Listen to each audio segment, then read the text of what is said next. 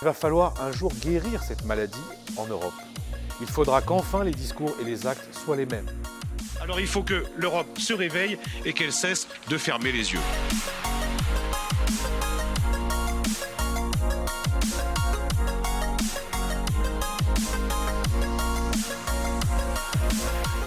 Vous écoutez Parti pris, le nouveau podcast d'Emmanuel Morel.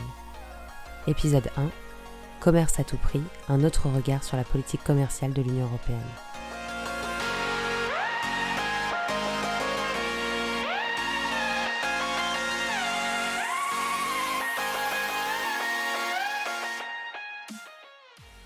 Bienvenue dans le nouveau podcast Parti pris. Deux fois par mois, le député européen Emmanuel Morel reviendra sur une thématique européenne afin d'apporter une vision plus claire et revenir sur différents enjeux. Bonjour Emmanuel Morel. Bonjour. Très brièvement, pour vous resituer, vous êtes donc eurodéputé, membre de la gauche au Parlement européen et cofondateur de la gauche républicaine et socialiste. Vous êtes député européen depuis 2014. Vous vous êtes notamment engagé contre les méga accords de libre-échange et vous militez en faveur d'une politique commerciale respectueuse des normes sociales et environnementales. Vous défendez en outre une politique industrielle volontariste à même de garantir l'indépendance de l'Europe et la préservation des emplois face à la mondialisation. Toute position que pourrait résumer ce principe, finalement, c'est une construction européenne au service des peuples. En matière de construction européenne, euh, on a tendance à réécrire l'histoire. Parce qu'en réalité, dès les années 50, ceux qu'on a appelés euh, les pères fondateurs étaient acquis à cette euh, idée qu'il fallait faire de l'Europe un espace fondé sur le droit et le marché. Et même en réalité, le droit au service du marché. Et quand on regarde les écrits de Jean Monnet, qui est peut-être un des plus célèbres euh, ancêtres de la création européenne, on voit chez lui une conviction euh, très claire, très affirmée, c'est que c'est le doux commerce euh, qui est finalement le, seul moyen d'assurer la paix et la prospérité sur le continent européen. Les choses en réalité n'ont pas changé depuis, elles se sont même aggravées puisque, on va dire depuis de, plusieurs décennies, en réalité depuis le traité de Maastricht, il y a quand même une sorte de sainte trinité des politiques européennes, fondée sur, euh, trois piliers. D'abord l'austérité budgétaire, euh, qui euh, a pour conséquence que toute dépense publique est considérée comme suspecte. Il y a aussi un principe, d'ailleurs, qui est gravé dans le marbre des traités, qui est la concurrence libre et non faussée, et dont la principale conséquence est d'organiser la compétition entre les États membres, entre les salariés, les travailleurs des États membres, sur le continent européen, qui pourtant est censé être un espace de coopération et de solidarité. Et puis enfin, et c'est de ça dont on va parler aujourd'hui, il y a cette religion du libre-échange euh, généralisé qui considère en réalité que la politique commerciale est le seul outil qui permettra d'assurer la richesse du continent européen. C'est-à-dire que comme on a des dirigeants qui sont totalement acquis euh, aux, idées euh, néolibérales, il ne leur viendrait pas à l'idée que, par exemple, l'augmentation des salaires ou une politique d'investissement public contribuerait à la prospérité européenne. Non, ce qui compte, c'est signer toujours plus d'accords de, libre-échange et une ouverture toujours plus grande euh, aux autres pays du monde avec lesquels on échange. Et cette situation, aujourd'hui, elle a trouvé euh, son point de rupture au début, on va dire, du XXIe siècle. Et la pandémie qu'on vient de vivre, à la fois est révélatrice, mais aussi accélératrice d'un certain nombre de, défauts, de handicaps, euh, de fautes de l'Union européenne, euh, qui aujourd'hui euh, posent bien des questions aux, citoyennes et aux citoyens.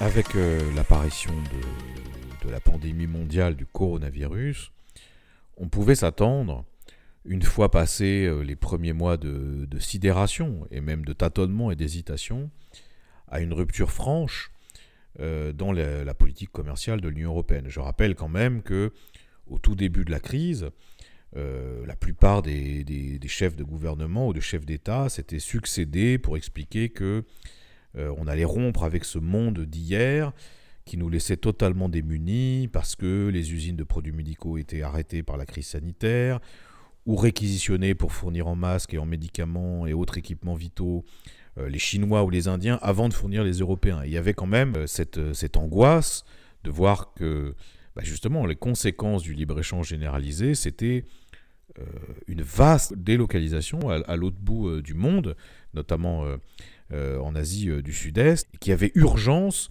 à restaurer une forme de souveraineté européenne, une urgence aussi à relocaliser un certain nombre de productions euh, vitales. Euh, ça, c'était les discours. Euh, on remarquera quand même qu'un an après, il n'y a pas grand-chose qui a changé. D'ailleurs, on a le même problème avec les vaccins, puisque là aussi, les, grandes entreprises pharmaceutiques européennes ont délocalisé des pans entiers de leur chaîne de production. Cela ne concerne pas seulement d'ailleurs hein, les vaccins, puisque notre approvisionnement en matériel médical repose encore très largement quand ce n'est pas d'ailleurs exclusivement sur la Chine.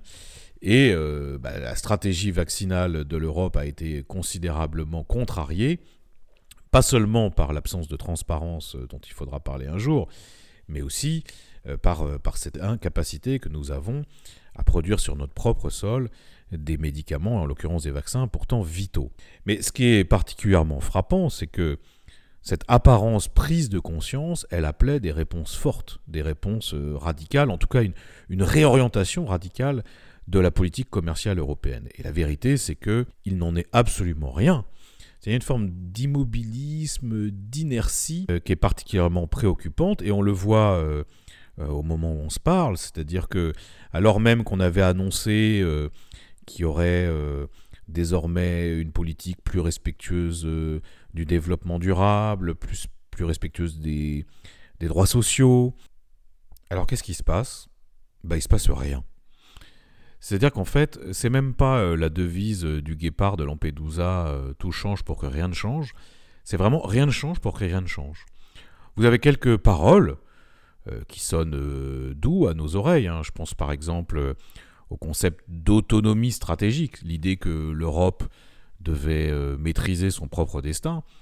Bon, euh, ce débat a été vite tranché puisque la plupart des néolibéraux ont voulu rajouter euh, le, mot ouverte à autonomie stratégique. Donc ça veut dire quoi? Ça veut dire qu'en gros, on veut bien le relocaliser, mais pas grand-chose, et qu'il faut continuer comme avant sur les politiques de libre-échange. Mais surtout, cette distorsion systématique entre les paroles et les actes, elle prend un sens nouveau au moment où on se parle. D'abord, vous avez euh, une proposition de la Commission censée réviser la politique commerciale, où très clairement, euh, c'est business as usual. C'est-à-dire on ne tire aucune leçon de ce qui vient de se passer.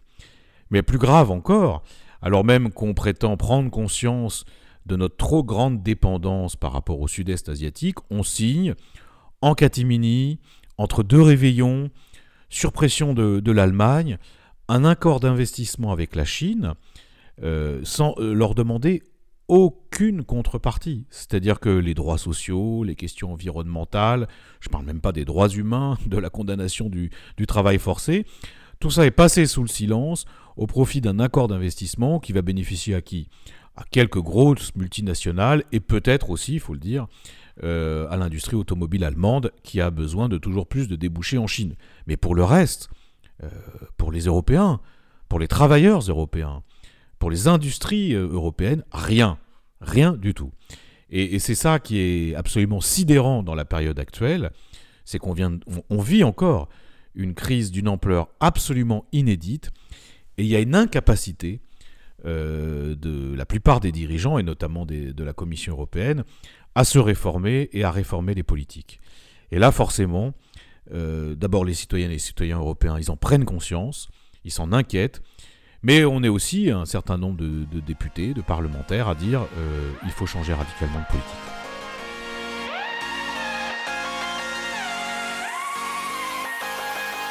Il faut changer de, politique d'abord parce qu'il faut être en cohérence avec ce qu'on proclame à longueur de temps. Je vous donne un exemple qui me paraît euh, particulièrement approprié. Le Parlement européen a déclaré l'état d'urgence climatique. C'est-à-dire qu'à une immense majorité, les députés, mais en suivant cela les préoccupations euh, de leurs électrices et de leurs électeurs, hein, ont dit voilà, euh, la priorité absolue aujourd'hui, euh, c'est la résorption de la crise climatique, et ça veut dire qu'il faut prendre des mesures très fortes en matière de développement durable, et donc tout faire pour limiter l'émission de gaz à effet de serre. La politique commerciale, naturellement, euh, ça n'est qu'un outil, et donc euh, un outil au service de cet objectif absolument fondamental pour nous et les générations qui suivent. Or, il y a deux exemples qui prouvent que l'Union européenne, là aussi, se satisfait de belles paroles, mais quand il s'agit de rentrer dans le concret, elle est absolument incapable de se réformer. Premier exemple, c'est la, la, question très importante de euh, ce qu'on appelle le mécanisme d'ajustement carbone. Ça veut dire quoi? C'est depuis trop longtemps, l'Union européenne a pris l'habitude d'exporter ses emplois et d'importer de la pollution en achetant des produits fabriqués à l'autre bout de la planète, avec des très bas salaires et avec des usines très polluantes. Et donc, tout le monde considère qu'il est urgent de mettre un terme à, ce désordre. On a un embryon de correction de ces phénomènes qu'on appelle parfois, dans le jargon, les fuites de carbone. La Commission, elle prépare un mécanisme d'ajustement carbone aux frontières, qui vise précisément à renchérir les importations dont l'empreinte carbone est forte. Mais finalement, la montagne accouche d'une souris. C'est-à-dire qu'aujourd'hui, on, on a un dispositif qui n'est pas du tout satisfaisant, qui fait confiance exclusivement au marché, et même tel qu'il est envisagé, ce mécanisme, il conduirait à un prix de carbone aux environs de 30 euros la tonne. Or, tous les scientifiques, et notamment le GIEC, nous dit qu'il faut un minimum de 100-120 euros la tonne de carbone pour obliger nos concurrents à produire plus propre.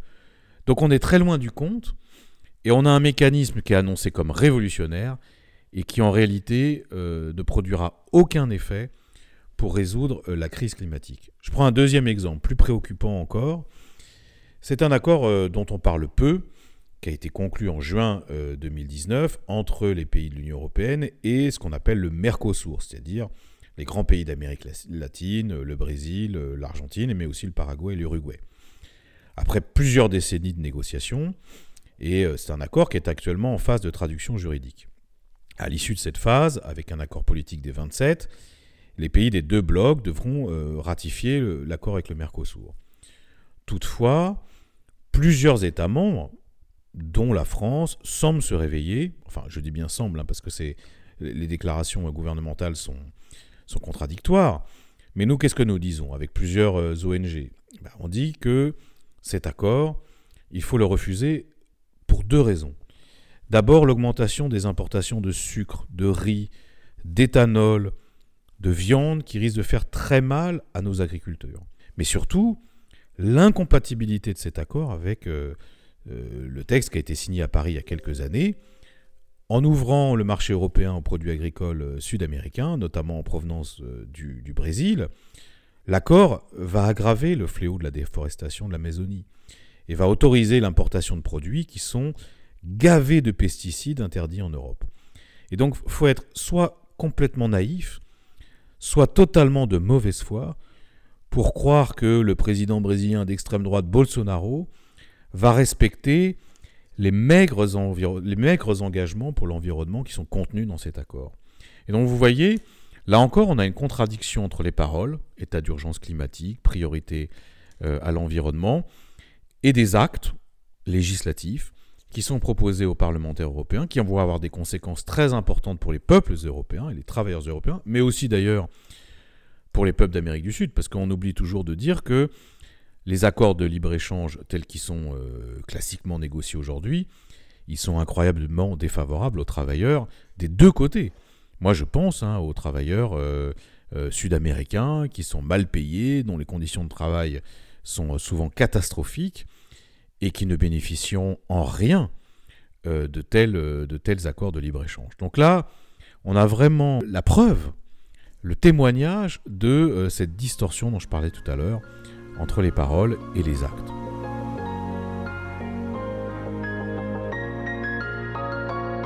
Alors faut pas croire que c'est euh, de la naïveté, parce que souvent euh, on accuse euh, la Commission européenne de naïveté. Moi je crois que on est vraiment dans la foi, dans la croyance, c'est-à-dire on a des gens qui sont des dogmatiques, et le plus difficile finalement c'est cette opération de désintoxication idéologique qu'on doit mener.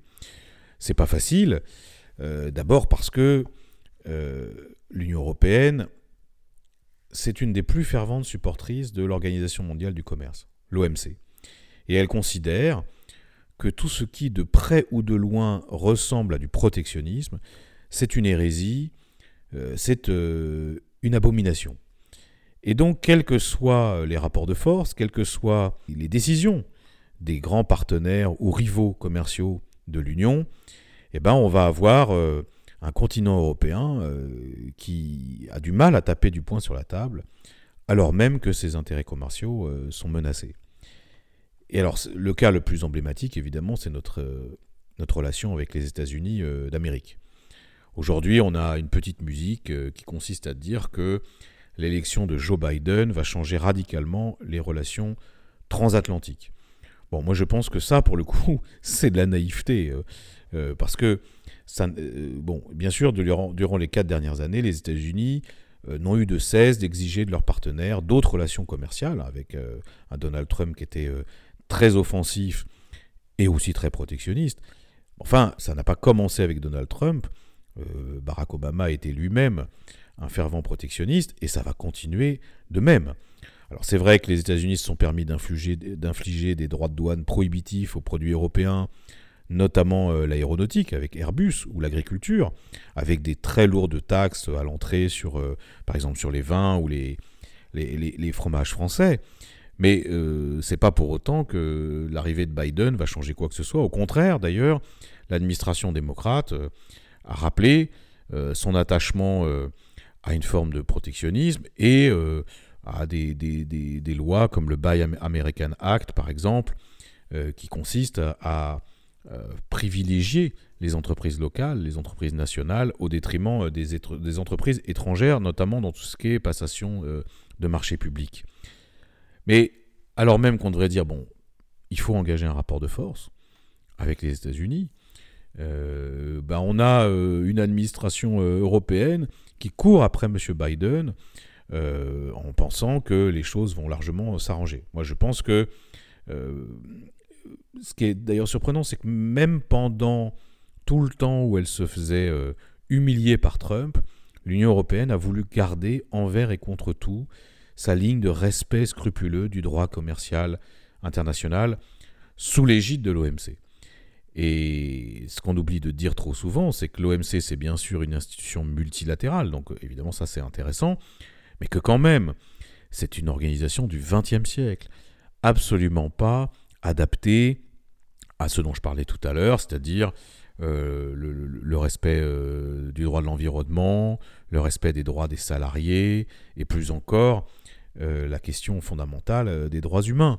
C'est le seul objectif de l'OMC aujourd'hui, c'est de faire en sorte que le commerce ne soit pas entravé, que les prix soient de plus en plus bas, avec des conséquences quand même euh, désastreuses, notamment pour les pays les plus pauvres, où on a des salariés qui sont exploités, euh, qui ont des conditions de vie euh, absolument déplorables, et on ne fait rien pour améliorer le sort de cela. C'est d'ailleurs un des, points les plus préoccupants aujourd'hui, je trouve, de la politique commerciale européenne, c'est que il y a des accords avec des grandes puissances, la Chine, les États-Unis. Il y a des accords avec les pays émergents, le Vietnam, Singapour, où là il est essentiellement question de faire de ces pays une sorte d'atelier, d'atelier pour le reste du monde. Hein. Et puis alors par contre, quand il s'agit des pays vraiment pauvres, pour le coup, notamment des pays africains, bah là, on revient à des vieux réflexes euh, très 19e euh, siècle qui consistent purement et simplement à exploiter euh, les richesses des pays avec qui on contracte.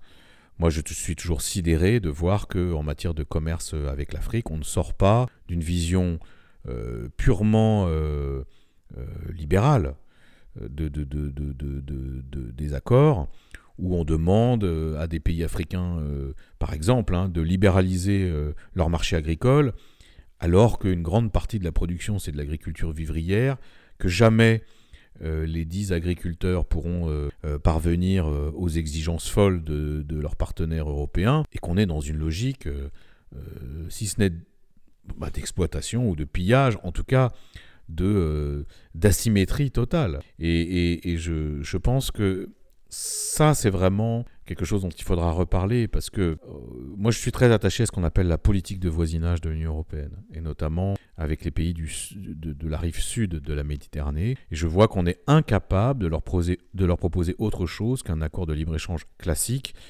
dans lequel, évidemment, ils ne pourront pas trouver leur compte.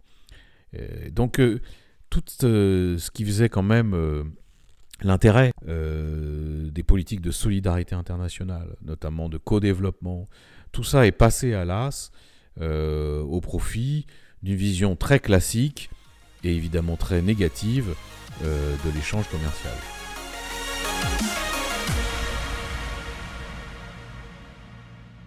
Bon, vous l'avez compris, moi ma conviction, c'est que il faut sortir du libre-échange généralisé, qu'il faut réviser totalement la politique commerciale européenne.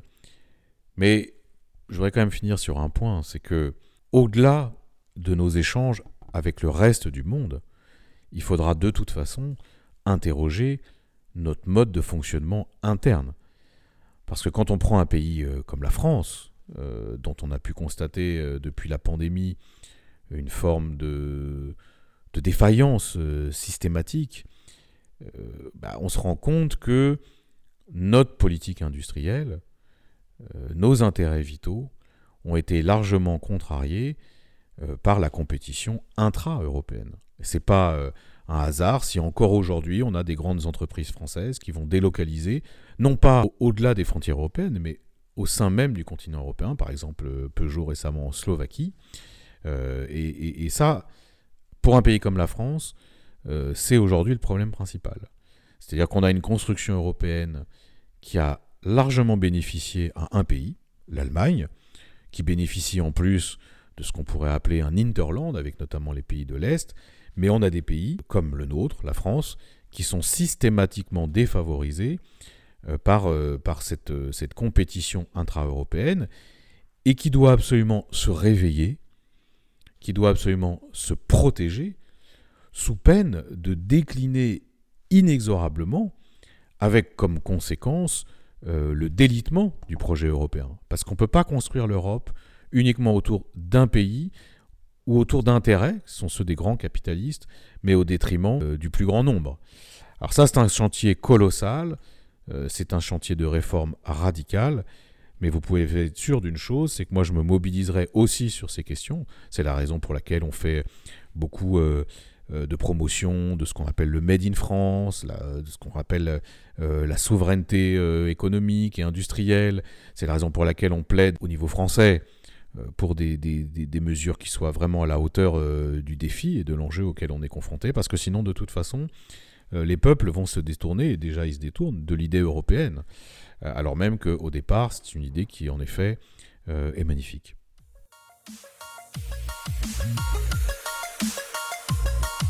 Eh bien, merci Emmanuel Morel pour ces explications. Merci à vous. Merci à tous pour votre écoute. Nous nous retrouvons très prochainement pour aborder le vaste sujet de la contrefaçon en ligne. N'hésitez pas à partager ce podcast et rendez-vous au prochain épisode.